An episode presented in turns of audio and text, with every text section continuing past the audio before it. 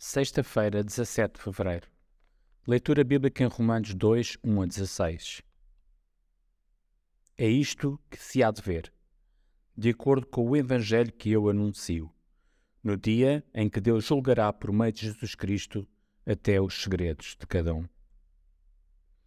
O apóstolo Paulo exorta os crentes a não terem a atitude de juiz ao avaliarem as outras pessoas. Não cabe a cada um de nós julgar os outros.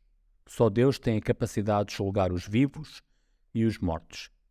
Concentremos-nos no verso 13, onde Paulo explica quem são os justos aos olhos de Deus.